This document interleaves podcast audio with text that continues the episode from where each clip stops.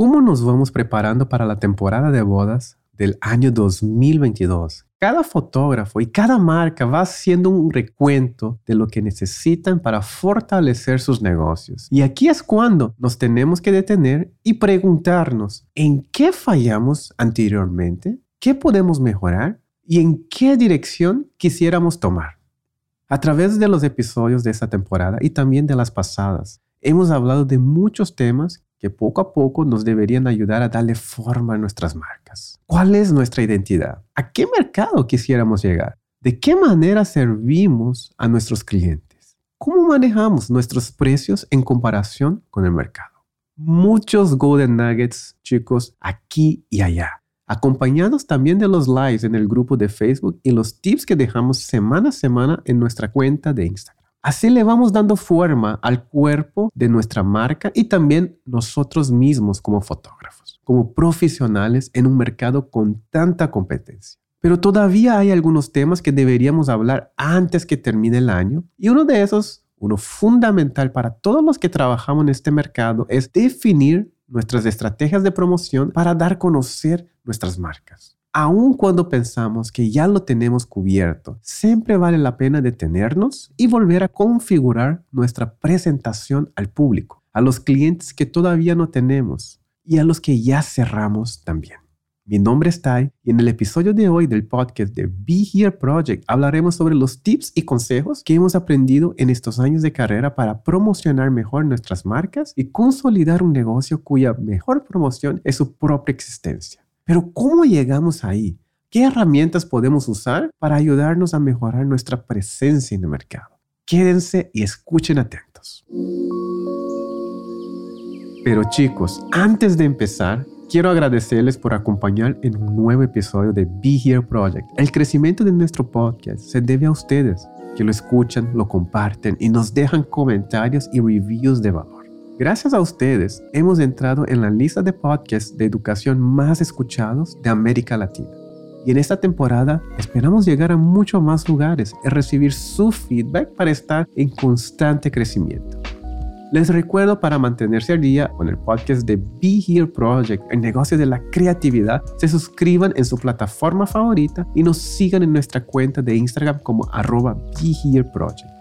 Be es un espacio de crecimiento alrededor del mundo de fotografía y una comunidad que se hace cada día más fuerte. Gracias a ustedes, todos los que escuchan y nos ayudan a compartir esa idea. ¿Qué tal, Oriana? Buenas noches. Estamos en vivo hoy. El podcast está en vivo en el Facebook Audio Room. Así que. Tengo miedo escénico. Sí, muchas veces, no sé si han reparado, me gusta esta improvisación. No sé si ahí es donde entra la creatividad. Eso como que son muy así al momento. Sí. Sí. Voy a meter aquí al, al Clubhouse, aquí. Hay Arce, Jesús y Anthony. Saludos, chicos, los que están estudiando esta grabación. ¿Cómo has estado? Ya es temporada, ya es diciembre. Ya empezó los playlists de Navidad. Ya estamos entrando al mood, así como que con cafecito caliente. ¿Cómo, ¿Cómo andas el mood ahí en Monterrey? El mood de Monterrey justamente entró diciembre y empezó a hacer calor. ¿Puedes creerlo? ¿Puedes creerlo? Estaba haciendo muchísimo frío y de repente empezó a hacer calor, pero bueno, no importa. Lo que importa es cocinar y hacer ponche crema como tomamos en Venezuela y pues nada, entrar, entrar al mood, pero no sin antes terminar un par de bodas que están pendientes y recibir los correos de las novias que quieren su material antes de Navidad. lo que ya sabemos, lo que ya sabemos. Tú que creciste en Venezuela, yo también crecí en Brasil, entonces la Navidad para mí siempre diciembre era épocas de vacaciones. Sí. Hora de ir, como que épocas de ir a la playa. Y ahora que estoy aquí en el hemisferio norte, las Navidad siempre hay ese saborcito, así como que frío, Navidad. Sí, un poquito más de fría Navidad, ¿no? Yo nunca tuve fría Navidad hasta que llegué aquí a México. Ándale, no, no, no sé, eh, eh, en Brasil no había tantos jingos así de, de, Navidad, era, era más playa y vamos, vamos de vacaciones. En Venezuela la Navidad era más tropical, incluso todas las comidas que tenemos navideñas, las bebidas, son todas muy tropicales y bueno, pero tú también digo, estás en Mexicali, tampoco es que estás en, Winter Wonderland, ¿verdad? Ah, no, no estoy en Winter Wonderland, pero hace frío, hace frío. Entonces, con el poquito de frío ya es suficiente para... Te puedes poner un suéter, te puedes poner una bufanda, ahí vas, ¿no? Como de rancho, como dicen aquí. Hace un poquito de frío y ya quieren sacar todas sus... Las botas térmicas, todas sus bufandas. los abrigos.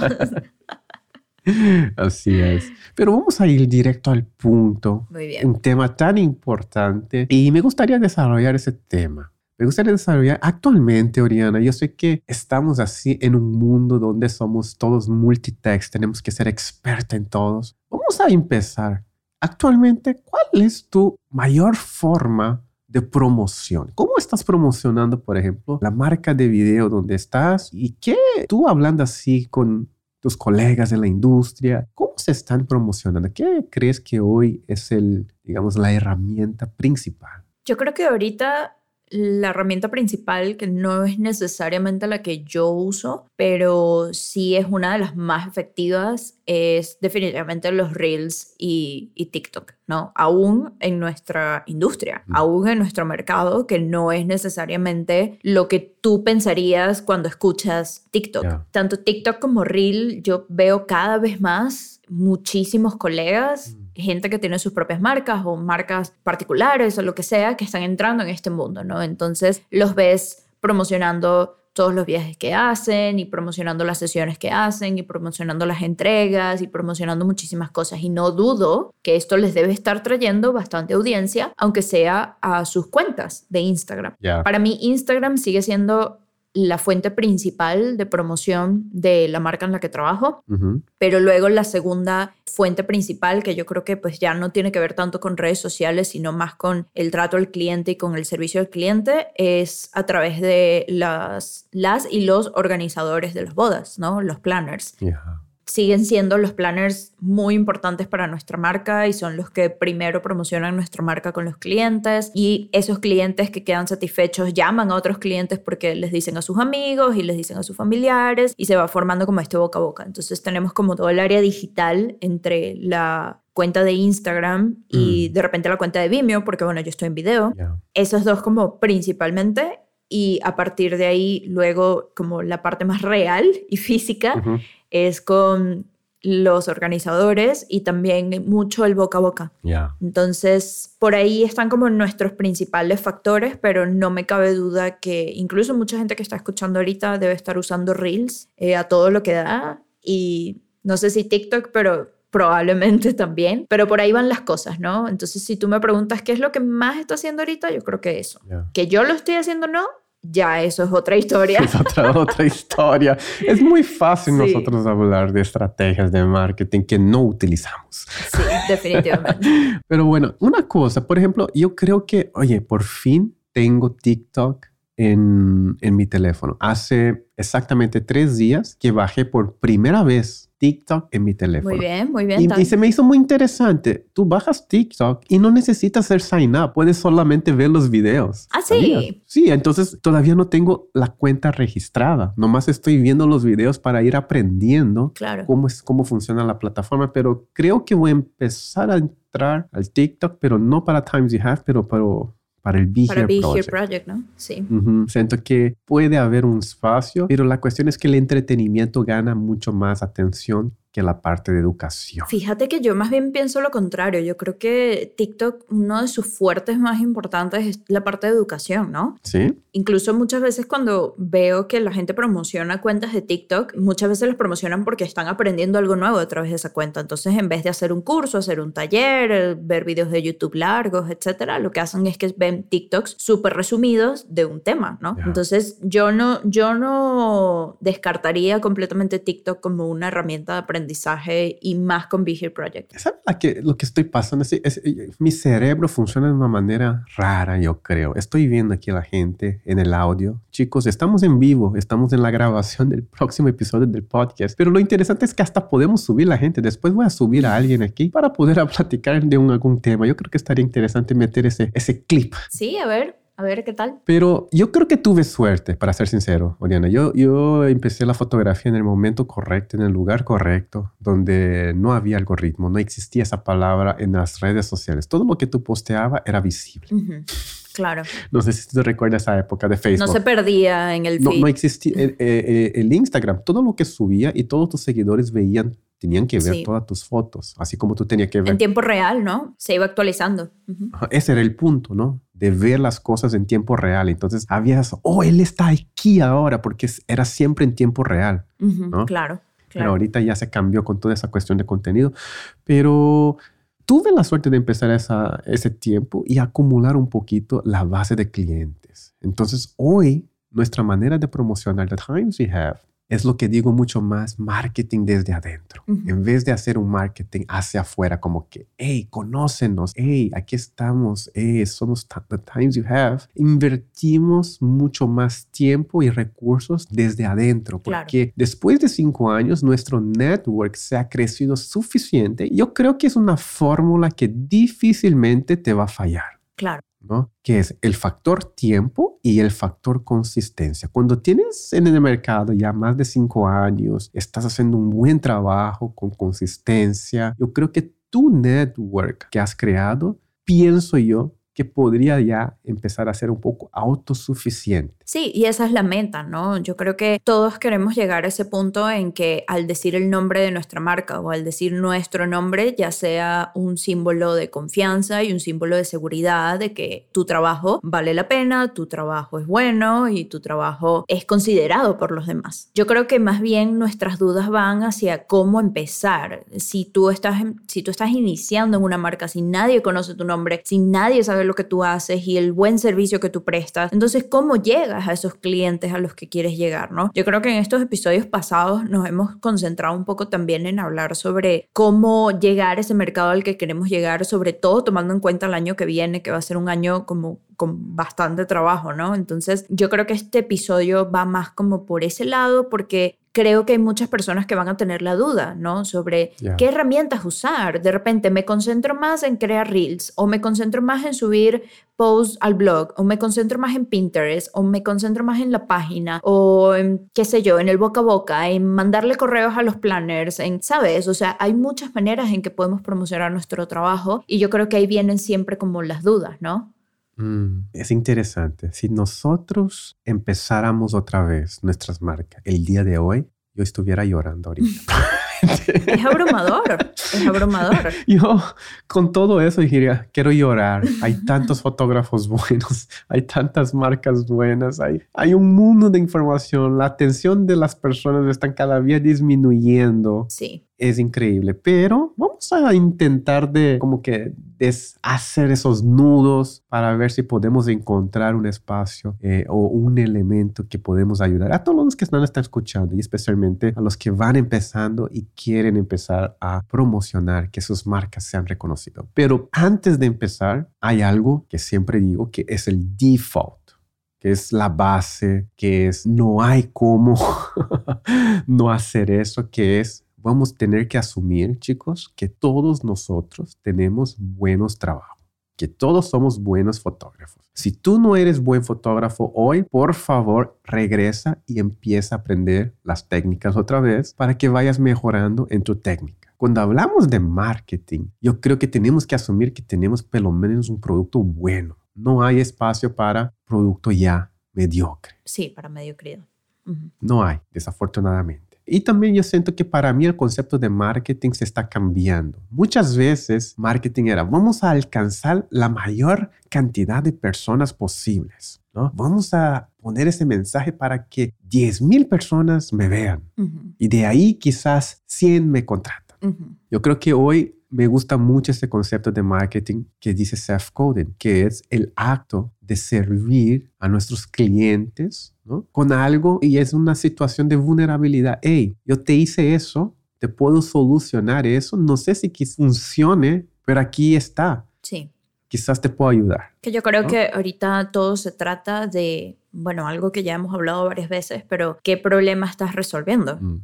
Y si lo vemos como a nivel no solamente de nuestro negocio de fotografía de bodas, sino si lo, si lo vemos al nivel de absolutamente todos los servicios que nosotros utilizamos en este momento. Todas las aplicaciones que tienes en el teléfono, mm. todas están allí para resolver un problema que tú tienes. Y así uno ve el mundo exterior. Así ves los servicios que tienes en persona. Tú piensas qué es lo que me va a solucionar mi problema más rápido y mejor. Así es. Hemos hablado mucho de Nespresso y de Starbucks y qué, qué nos resuelven estas marcas, ¿no? Quizás no, no es el mejor café del mundo, pero es un café que está disponible en todos lados, rápido, conciso y ya sabes qué esperar cuando llegas a una tienda, ¿no? Entonces, eh, yo creo que tenemos que tener mucho eso en mente. Yo pienso mucho en Apple y pienso mucho como en el servicio que uno recibe cuando tiene un producto Apple y que ya sabes qué esperar y ya sabes que te van a poner a ti primero como, como cliente. Y pienso, bueno, si yo ofrezco un servicio, yo quiero también ponerme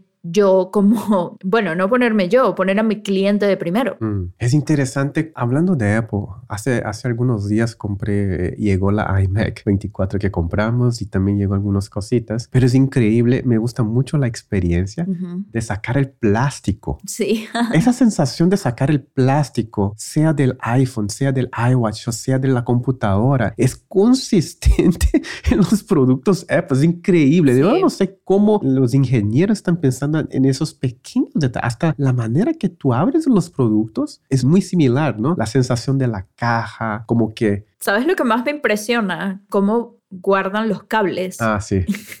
no sé si te pasa que tienen, siempre me impresiona cuando abro una caja de Apple que trae un cable, tiene como hecho una pieza como de papel, de cartón, no sé de qué es, que está exactamente diseñada para el cable. Sí. Y yo digo, pero ¿cómo? O sea... No, es increíble.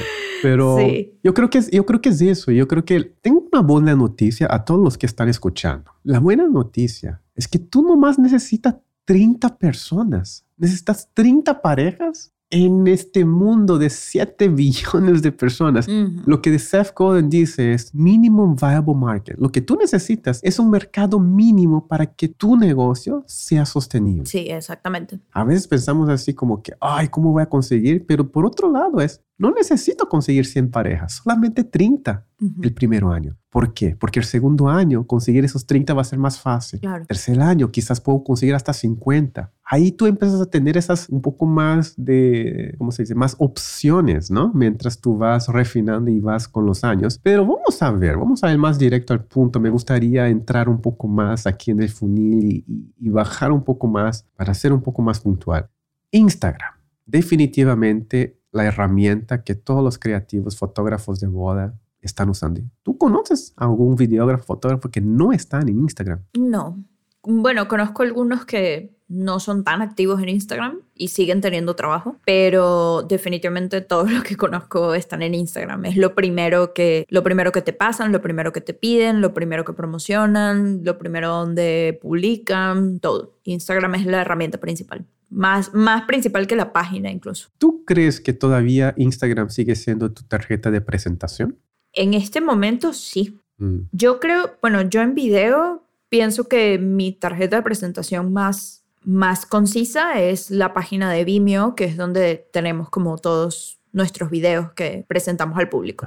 Pero en la página de contacto principal es Instagram, sin lugar a dudas, ¿no? De donde llega más rápido. Cuando hay un cliente, digamos, alguien, tú encontraste a alguien en una fiesta, oye, eh, ¿cómo te contacto? Tú pasas tu Instagram. Sí. En vez de tu Vimeo. Sí. Sígueme en Instagram. Pero el Instagram tiene el link de Vimeo en la bio. Ya. Entonces la persona le da clic y pues ahí puede ver los videos, ¿no? Entonces, si me contacta una persona en este momento, lo primero que le paso es el Instagram y le digo, pues háblame por allí, pásame un DM o yo te paso un DM y hablamos y me comentas qué es lo que necesitas. Y ya luego si pasa a otro nivel y se, se necesita como seguir platicando y así, entonces pasamos o al correo o al número de teléfono, dependiendo del cliente más que todo. Oye, de hecho iba a ser mi segunda pregunta. Cuando tú conoces a una persona que no está en el mundo creativo, vamos a suponer, conociste a alguien ahí en Los Ángeles, ahí que no está en el mundo de la fotografía, bla, bla. Cuando tú dices, oye, me caíste muy bien, eh, eh, tiene, ¿qué preguntas? ¿Tú pides su teléfono? Instagram. ¿Tú pides Instagram? Sí. ¿No pides el WhatsApp? No, porque se me hace un poco más personal el WhatsApp. Ah, ahí, es donde quería llegar. ¿Tú crees que hoy, porque antes era normal, antes era, oye, pásame tu teléfono, ¿no? Pero yo ahorita siento que cuido mucho más mi lista de contactos en el teléfono que la de Instagram, ¿no? Para mí es muchísimo más importante que alguien tenga mi teléfono a que tenga Instagram. Entonces, porque por mi Instagram me puede contactar cualquiera, yo puedo bloquear a alguien si quiero, o sea, digo, funciona como más técnicamente como una herramienta social. En cambio, WhatsApp todavía lo cuido un poquito más y también si tienen mi número pueden acceder, sabes, a mi Telegram y pueden acceder como a otras cosas de mi vida que de repente no quiero que, que sepan, ¿sabes? Porque yo siento que muchos, especialmente en América Latina, se mueven mucho por WhatsApp. Claro. Yo veo muchos fotógrafos haciendo business por WhatsApp. De hecho, la, la fotógrafa que estoy dando mentoría mueve mucho por WhatsApp. Dije, ¿por qué estás hablando por WhatsApp con las novias? Digo, sí entiendo cuando es un día antes, en el día de la boda. Sí. Pero antes... Para mí, idealmente es por correo. Hablo con muy pocas novias, muy pocos clientes en general por WhatsApp, yo particularmente, a menos que sea como una urgencia, que sea algo como muy puntual. Yo prefiero mil veces que todo quede por correo, creo que es muchísimo más fácil encontrar información por correo. Sobre todo me pasa mucho con los clientes extranjeros, de repente los clientes mexicanos sí quisieran usar más WhatsApp, pero los clientes extranjeros siento que se sienten más seguros a través de, del correo y yo también me siento más seguro a través del correo. Entonces digamos que en orden de prioridades vamos por Instagram como herramienta de contacto, página web o Vimeo en mi caso que hago video como presentación de mi trabajo y el correo como comunicación directa y luego si vamos a algo súper puntual, WhatsApp. Pero si hablamos de promocionar el trabajo, Instagram, definitivamente. Antes de continuar, aquí voy a dar un saludo aquí a, la gente que está conectada. A ver, ¿quién está conectado? Lili, Denise, yo, Ad, Arce, Jesús y Anthony, para que sepan que este episodio no es pregrabado y estoy solamente poniendo aquí las voces. Es realmente está siendo grabado en vivo el podcast número, episodio número 7. Pero el Instagram hoy, obviamente hay mucha gente que dice, usen Reels, esa estrategia, tienes que conectar, ¿cuál es la función? ¿Cómo tú hoy, Oriana, estás utilizando el Instagram? Ahorita, en este momento, sinceramente, ¿cómo estás utilizando Instagram? Instagram para ti hoy, ¿qué es?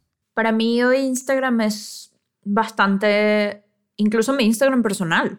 Es bastante una herramienta de promocionar mi trabajo, ni siquiera promocionarlo, de mostrar mi trabajo, ¿no? De mostrar qué es lo que estoy haciendo. Mm. Yo creo que se ha vuelto más una herramienta de networking que una herramienta de presentar tu vida diaria. Incluso yo lo estaba pensando hace poco porque realmente mi Instagram personal no debería ser un Instagram de trabajo, pero allí me siguen muchas novias, me siguen fotógrafos por el podcast, eh, me siguen planners y entonces ya estoy como en un punto de que, bueno, no sé dónde mostrar mi desayuno diario, si en mis historias o en mis mejores amigos. A ver, ah. seriamente, para mí Instagram es una herramienta de networking en este momento, ¿no? Si yo necesito también usar algún servicio, contactar al, no sé, un restaurante, una marca o algo así, lo hago a través de Instagram y sé que va a ser mucho más fácil y mucho más rápido, ¿no? Ah, que marcarles por teléfono, que ver la página de Google, no lo sé. A nivel de trabajo, el Instagram de la marca es un lugar de showcase, básicamente, de nuestro trabajo. Portfolio, estás usando portafolio, como portafolio. Sí, portafolio. Ni siquiera es que somos súper activos en historias. Mm. No, más allá de un fin de semana en que hay varias bodas, bueno, las presentamos, ok. Pero es más que todo un lugar de primer contacto con el cliente. Mm. La mayoría de los clientes entran por Instagram y un showcase, un portafolio de esto es lo que hacemos. Si se meten en nuestro IGTV van a ver nuestros videos principales. Si ven nuestras publicaciones van a ver los videos cortos y así vamos. O sea, tampoco somos, que yo creo que tú coincides con esto, no estamos publicando todos los días, todas las semanas, no, realmente si es por eso yo creo que el algoritmo nos tiene un poco muertos, pero... Mm.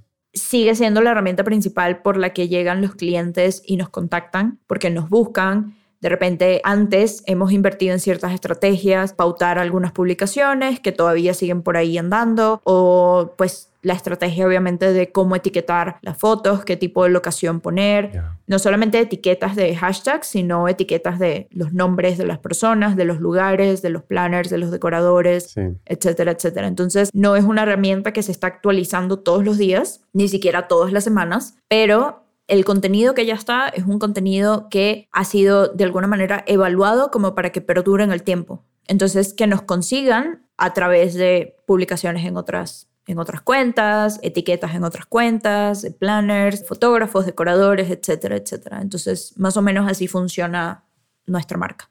¿Y la tuya? Sí, yo creo que igual. Eh, estamos utilizando como portfolio. Yo creo que es un lugar fácil de encontrarnos, no porque vamos a, eh, estamos personas que no nos conocen, nos encuentran. Puede ser que a través de esos networks que tú dices, es más fácil dar tag a todos los floristas, a toda la gente que colaboró en la boda y después a través de esos tags que te encuentren por casualidad. Sí. Pero yo siento que hoy el Instagram es más un lugar donde la gente que por recomendación, vamos a suponer que tú eres una novia, Oriana, y dices, ah, me casé con eh, el Time to Have, hizo la fotografía de mi boda.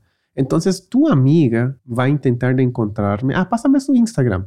Entonces, encuentra por Instagram, pero no es porque fue random. Siento que muchas novias que me contactan a través del Instagram eh, es por network. Sí. Porque yo conocí o hice la boda de alguien que ella vio ¿no? En internet, ¿no? Entonces me encuentran, pero realmente mi marketing fuerte es lo que digo, es el marketing desde adentro. En el momento que hacen clic del Instagram y van a la página web para contactarme, ahí es donde empiezo y donde pongo mucha energía y mucho foco. Claro. Entonces, hace unos años invertí mucho en cuidar a las novias que ya tenía agenda quería dar una experiencia tan extraordinaria que lo único que van a recordar de su boda es The Times We Have. Claro. Sí pasa.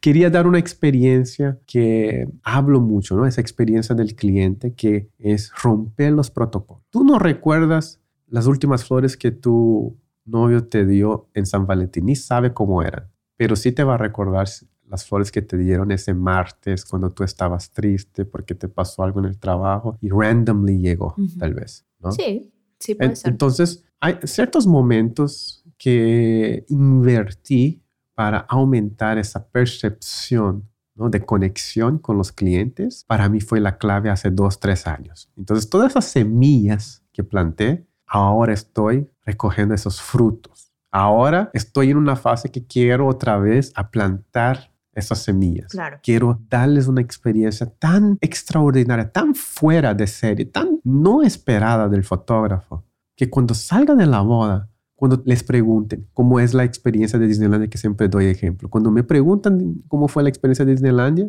siempre voy a decir, ah, la cara de Luca, la cara de Amanda, pero no voy a recordar otras cosas ¿no? No recuerda momentos. No, solamente va a recordar momentos. Entonces voy a crear esos momentos para que cuando... No, la boda estuvo súper padre. Pero el fotógrafo no vas a creer.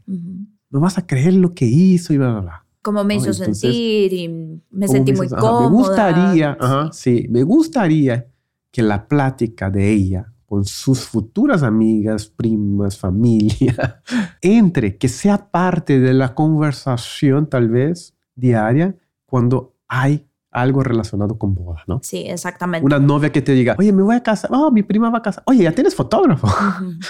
Sí. ¿No? Sí. Entonces siento que no soy la persona experta en la cuestión de Instagram. Obviamente sí leo lo que está pasando. Hemos vivido por muchos cambios, ¿no? De, de, Instagram. De estrategias, de, las historias, publicaciones, el algoritmo, los reels, las etiquetas. Antes los stories eran tan importantes, pero ahora los stories ya no son no, nada. Exacto. Entonces ahora tienes promociones pagadas y tienes colaboraciones y pues quién sabe qué no. Ajá. Pero sí. Pero definitivamente lo que sí estoy viendo últimamente y que me está beneficiando como, como Be Here Project, no tanto como The Times We Have, porque en Times We Have no creo contenido. ¿Qué contenido voy a dar así que sea engaging? Es un poco difícil para fotógrafos de boda realmente, ¿no? Sí, yo creo que a veces a nosotros como, como fotógrafos y videógrafos de boda se nos olvida que se nos olvida que estamos presentando material y presentando nuestro trabajo para que la meta final sea seguir consiguiendo clientes. ¿No? O sea, si lo vemos como de una manera como bastante, bastante al punto y bastante básica, es así. En el sentido de que utilizamos Instagram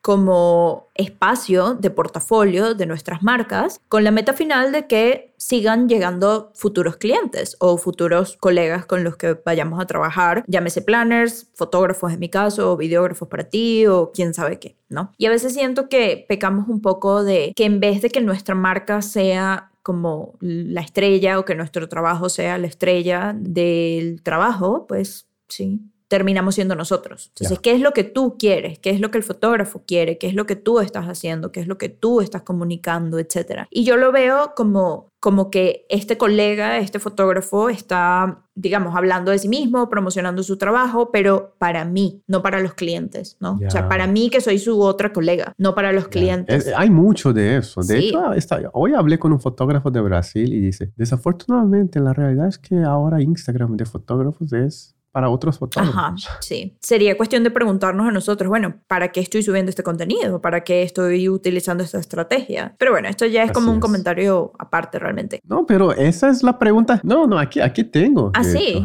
¿Qué pregunta? En las notas tengo exactamente lo que ah, acabas de decir. Pues sí. Aquí quizás la pregunta, la pregunta, me va a hacer ese chino que no habla español, pregunta, dice. quizás la pregunta clave. Yo puedo hacer ese tipo de bromas, ¿verdad? Yo no lo hago. Soy oriental, yo no lo hago. A mí no me mires. Pero puedo yo hacer o no? Tú sí, tú sí, tú sí. No es racista. No, no, no. Si tú la haces, no. Si yo la hiciera, sí. Ok, mira, aquí va la, pregunta clave. Si yo te doy la atención hoy, Oriana, algo que es muy raro, muy caro, te, voy a dar cinco segundos de atención. ¿Qué es lo que me vas a ofrecer? Me estás preguntando a mí. Estamos. no, es, una pregunta abierta, digo. Claro. Pero yo creo que esa pregunta es clave toda vez que posteamos, porque te voy a ser sincero, yo caigo en eso. A veces sí posteo cosas que quiero tal vez dentro de mí presumir a otros fotógrafos. Oh, mira, yo estoy aquí en el lugar lindo, aquí en la playa. Mira que mi vida tan increíble haciendo bodas de destinos por todas partes. Sí, todos, todos lo hacemos. O sea, no, que tire la primera piedra. el inocente. Pero, pero, ¿tú crees que indirectamente, como vivimos en un contexto tan, digamos, así superficial, las novias también pueden percibir como éxito eso? Y a veces queremos como que entrar en ese juego. Dependiendo de la novia, yo creo que también las novias siguen al tipo de fotógrafos con los que quieren conectar, ¿no? Entonces de repente si les gusta pues eso, de repente sí conectan con ese contenido, pero para mí a veces es contenido como tan de nicho para fotógrafos que no sé realmente si a los novios les interesaría como eso, ¿no? Ah, ok. No sé, es como que les va a interesar a las novias a ver, pero no sé, aquí puedo pecar de muchas cosas, pero... Cuidado, Diana, cuidado. sí, sí. Pero a ver, es que sinceramente lo pienso porque pienso que si yo sería una novia, hay muchos colegas fotógrafos que yo sigo, que admiro muchísimo su trabajo, que me caen muy bien ellos en persona, pero que por el contenido que suben, si yo fuera novia, no lo seguiría, porque no es contenido realmente que, que me está aportando a mí, a mí, a, a, mi, no sé, mood board o a mi inspiración para mi boda, etcétera, sino que se nota que es contenido que es creado para otros fotógrafos, ¿no? Ah, ya. Aquí, por ejemplo, el típico, aquí en el baile con los novios. Eso es muy em, para fotógrafos. No, yo creo que es más como lo que viene después, como la postproducción, como la entrega. Pero tú crees que para la novia, no sé, por ejemplo, me quedo pensando en este mundo tan noisy. ¿Cómo una novia? ¿Cuáles son los elementos que la novia busca para tener esa seguridad? Ah, ese fotógrafo, esa fotógrafa es exitosa, es sólida. ¿Qué tipos de cues está agarrando para construir esa imagen dentro de, ¿no? de su cabeza. Yo creo que, mira, ya, ya aquí entraríamos en un tema en que existen tantos tipos como personas en el mundo, ¿no? O sea, cada mm, novia, cada cliente busca algo diferente. Entonces, hay novias que hacen una conexión muy profunda con sus fotógrafas o con casi siempre novias con fotógrafas, ¿no? De repente es más como una conexión de que sí, quiero ver qué estás haciendo y quiero ver que estás viajando y quiero ver lo que estás comiendo, porque bueno, mm. nos llevamos súper bien en mi boda o quiero que nos llevemos muy bien en mi boda, ¿no? De repente las novias con los fotógrafos hombres es diferente la interacción porque es diferente lo que ellos muestran, siempre es bastante diferente lo que muestran los fotógrafos hombres a las fotógrafas mujeres. Eh, estas diferencias diferenciando géneros. Pero es que realmente sí, ¿no? O sea... Sí. mira, otro día estaba hablando con... vamos a terminar eso porque tengo un, dato interesante del workshop con de, ah, de, donde fui claro, la semana que fuiste con Jessica. Pero en fin. Pues mira, yo creo que aquí nos estamos desviando un poco del tema, pero realmente sí siento que las novias van a seguir al tipo de fotógrafos con quien quieren interactuar con quienes se sienten identificadas, ¿no? Entonces, de repente, si las novias lo que quieren es ver que este fotógrafo o fotógrafa es exitoso, entonces, pues sí, quiere ver que esté todos los fines de semana en una boda para que vea, ah, está mm. viajando a tal parte, está viajando a tal parte. Hace muchas bodas, entonces debe ser bueno. Ah, ya sabe hacer boda. Ah, de repente, si hablamos de un contexto social, como de la ciudad donde estamos, por ejemplo, aquí en Monterrey, de repente hay una novia de Monterrey que le gusta saber que su fotógrafa o su fotógrafo también está haciendo la boda de otras novias que ella, que ella conoce o que son sus amigas o, que se aspira o que admira o que quiere que su boda sea parecida, mm. ¿sabes? Como ese tipo de cosas. Y yo lo digo Monterrey porque yo vivo aquí, pero puede ser lo mismo con Guadalajara, con Ciudad de México, con donde sea, ¿no? Entonces mm. depende mucho. De repente, si es una novia extranjera que se va a casar en, en México, quiere... Quiere ver que tú estás en lugares donde con otros extranjeros. quiere ver que tú estás haciendo cosas, ¿no? Pero, ¿qué crees que quiere ver una novia después que ya tuvo su boda, después que ya te conoció, que ya compartió el día contigo? ¿Qué quiere ver en tu cuenta? Porque a veces siento que son más esas novias las que nos siguen que las novias del futuro, ¿no? O sea, son más las novias que ya pasaron que las ah. novias que vienen. Entonces, ¿tú las quieres mantener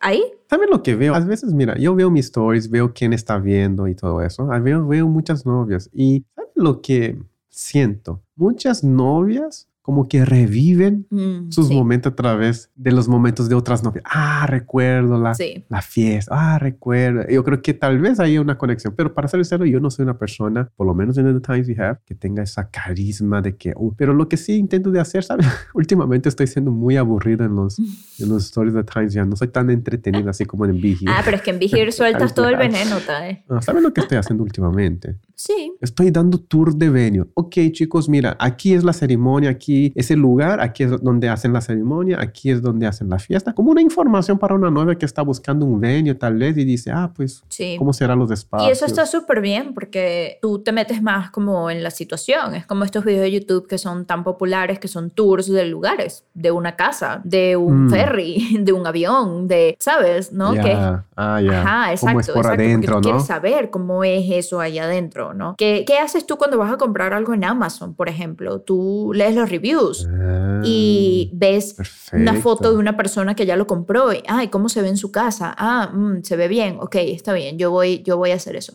Yo no sé si soy solo yo que pienso así, pero a mí me gusta mucho ver esas cosas. Incluso a veces, digo, esto es una confesión bastante nerd, pero la verdad es que a veces cuando voy un viaje, leo, sobre todo si es un viaje internacional, si llego a tener un viaje internacional, leo en qué avión voy a ir y busco el avión para verlo por dentro. Y a veces casi siempre son todos iguales, pero hay alguno mm. diferente. No sé, es como mi manera de yo adelantarme a las cosas y sentirme un poco más segura de lo que voy a tener. Entonces, yo creo que ese puede ser una buena como estrategia, presentarle... Yo voy a empezar a, yo voy a empezar a dar el tour, voy a decir, mira, aquí es el bridal suite. Mismo que no sea bonito, porque a veces queremos enseñar solamente las cosas bonitas. no, voy todo. voy a demostrar, mira, así tal cual es, es bien culero el. No, se, casen.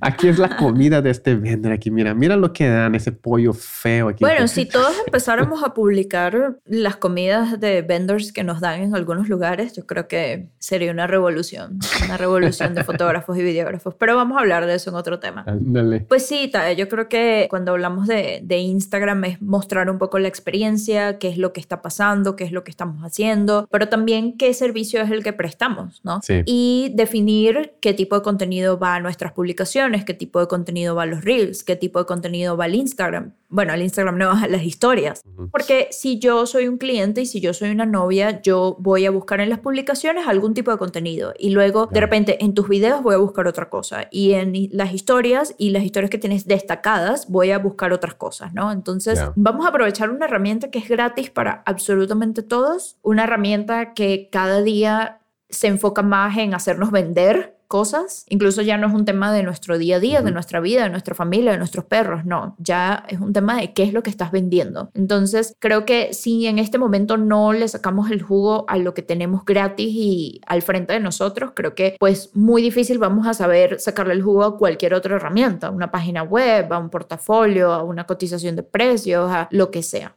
Definitivamente es eso. Yo creo que no es que tengamos ser experto en todos, pero yo creo que es importante estar arriba de, de, cosas que quizás realmente son importantes, ciertos cambios importantes en ciertas plataformas y ir navegando, ¿no? No, no vamos a ser perfectos, pero algo que mencionamos antes, ¿no, Oriana? Yo creo que el gran error del fotógrafo, del freelancer, es que estructuramos el negocio de una manera que nosotros somos todo. Sí. Siendo que si tú vas, por ejemplo, a un restaurante, el dueño tiene que tener presupuesto para hacer marketing porque no es fotógrafo.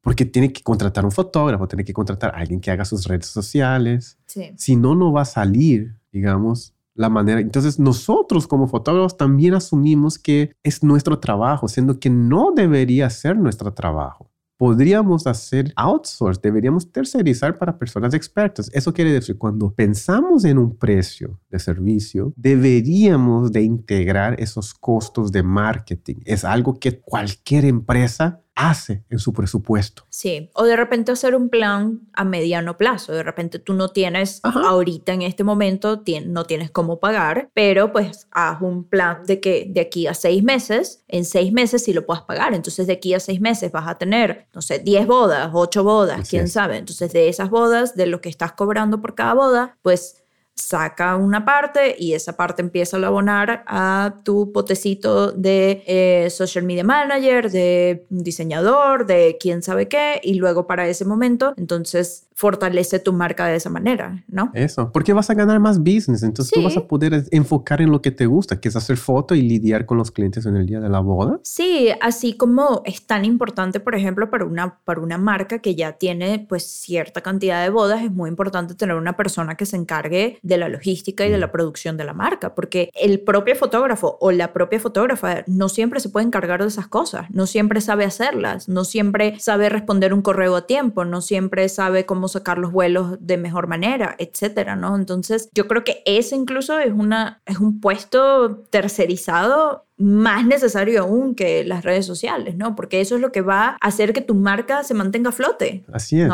Y la ironía es que se regresa otra vez a las finanzas. También.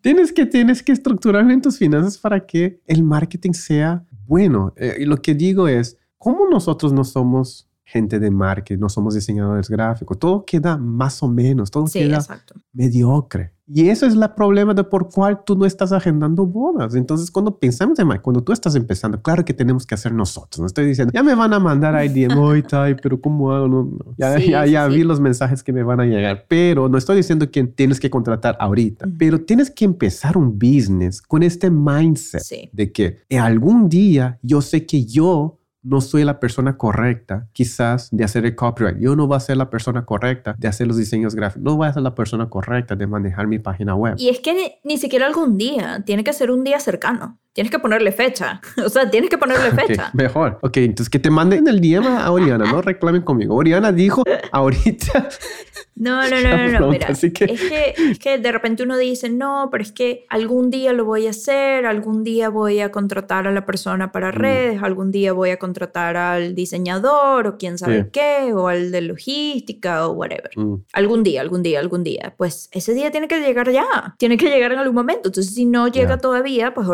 organízate y organiza tus finanzas y organiza tu marca y organiza tu producción para que pueda ser así. Yo sé, chicos, que estas cosas no, no, de repente no es bonito escucharlas, porque no es bonito que alguien te diga, oye, pues tienes que organizarte.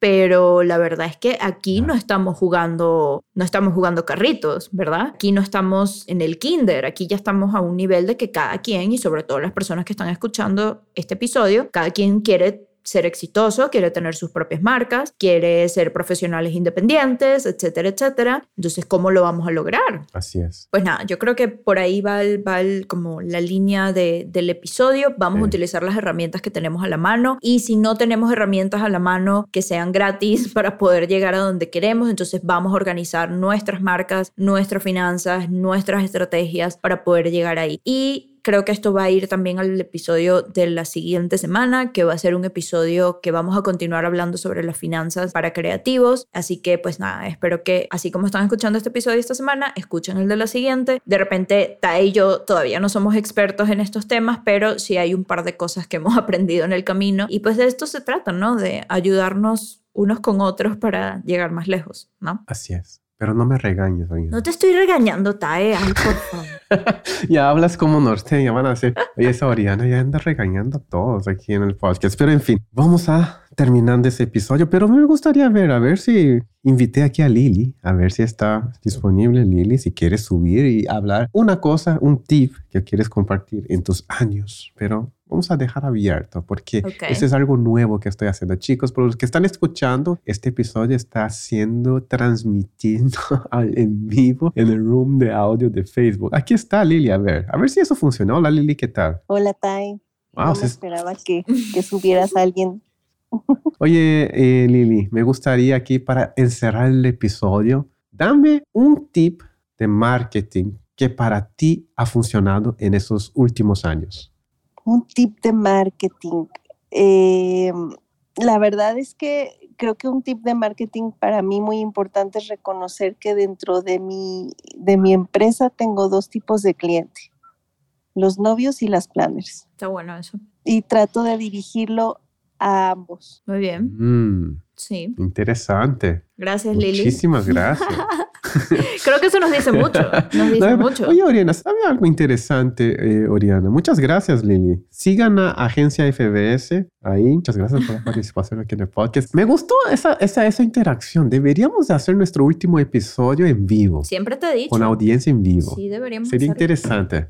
Sería interesante. Vamos a, vamos a trabajar en eso, chicos. Pero yo creo que... Ah, la mentoría. Antes de terminar, faltó una cosa muy importante. En el episodio 5, chicos, nadie ganó la mentoría. Y la razón fue, yo dije que iba a dar la mentoría a la persona número 20 que compartiera un stories, ¿no? De un video que puse. Y adivina cuántos compartieron, Oriana. 21. No, nadie ganó. ¿En serio? ¿Por qué? 19. Porque fueron 19. No, mentira. Estaba esperando una persona, en serio, en serio. Yo, yo estaba esperando una persona porque eso era válido solamente en el día del lanzamiento del podcast. Estaba esperando esa persona. Y dije, ah, qué pena, no se ganó nadie. Entonces vamos a ver si el mañana sale, ¿no? El, va a salir el episodio 6, vamos a ver si alguien gana. Y ese episodio, chicos, pueden estar escuchando en vivo, pero no va a funcionar ahorita porque tienen que dar share. que salga este episodio, que va a ser el 7. que salga este episodio. porque el episodio que sale mañana, del momento donde estamos grabando ahorita, el día que estamos grabando, mañana sale el episodio 6. Entonces, mañana pueden escuchar el episodio.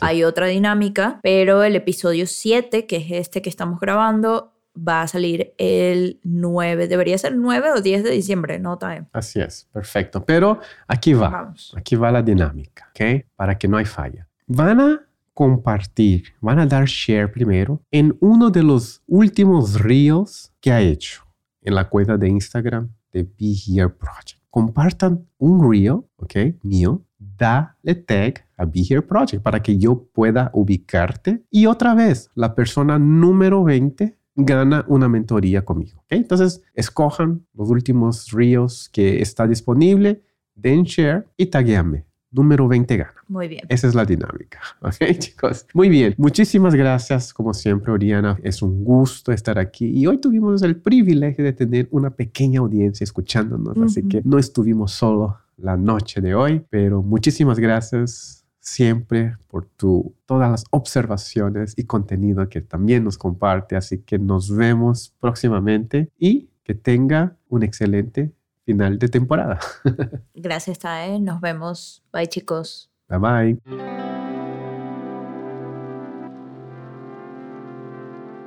Chicos, de nuevo muchas gracias por escuchar.